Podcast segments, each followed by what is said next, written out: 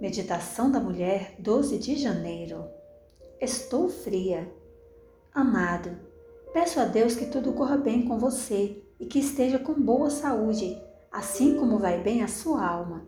3 João, versículo 2. Estou fria. Essas foram minhas palavras a uma irmã da nossa igreja que havia ligado para perguntar-me sobre o meu estado emocional e relacionamento com Deus durante minha longa doença. Eu estava doente fazia nove meses. Meu aniversário estava chegando e eu era incapaz de dirigir ou fazer qualquer atividade rotineira. Sentia-me como se estivesse passado por uma experiência semelhante à de Jó.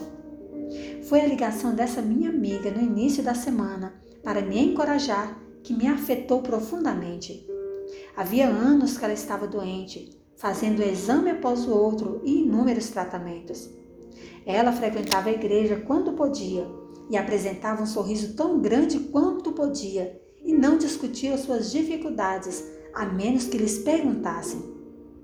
Ela havia sido minha supervisora de enfermagem e eu a respeitava e gostava muito. Todos amavam sua empatia, cuidado e desejo de ensinar a cada um de nós a ser enfermeiros extraordinários. E aqui eu me encontrava novamente aprendendo com ela. Mas dessa vez a lição era a respeito dos grandes desafios da vida. Ela me disse que quando você está com uma doença crônica, depois de um tempo as pessoas se esquecem de você e você se cansa de falar sobre suas dores e sofrimentos. Entretanto, ela me garantiu que só bastava ligar para ela e que compreendia bem a minha situação. Suas últimas palavras a mim foram resultados de suas lutas, dores emocionais, frustrações introspecção e conversa com Deus. Você sabe, disse ela, seria uma pena nós passarmos por todo esse sofrimento e não irmos para o céu. Aquelas palavras me feriram como se tivesse cravado uma faca em meu peito. Todo choro, angústia, promessas e estresse emocional causados pela dor não merecia que eu perdesse minha salvação. Aleluia! eu exclamei. Há um propósito para toda essa loucura.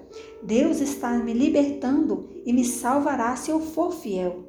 E é o meu trabalho abençoar e encorajar os outros também. Decidi que quando e se eu fosse capaz, meu desejo seria alcançar aqueles que estão solitários, doentes, trancafiados ou que precisam de um amigo especial.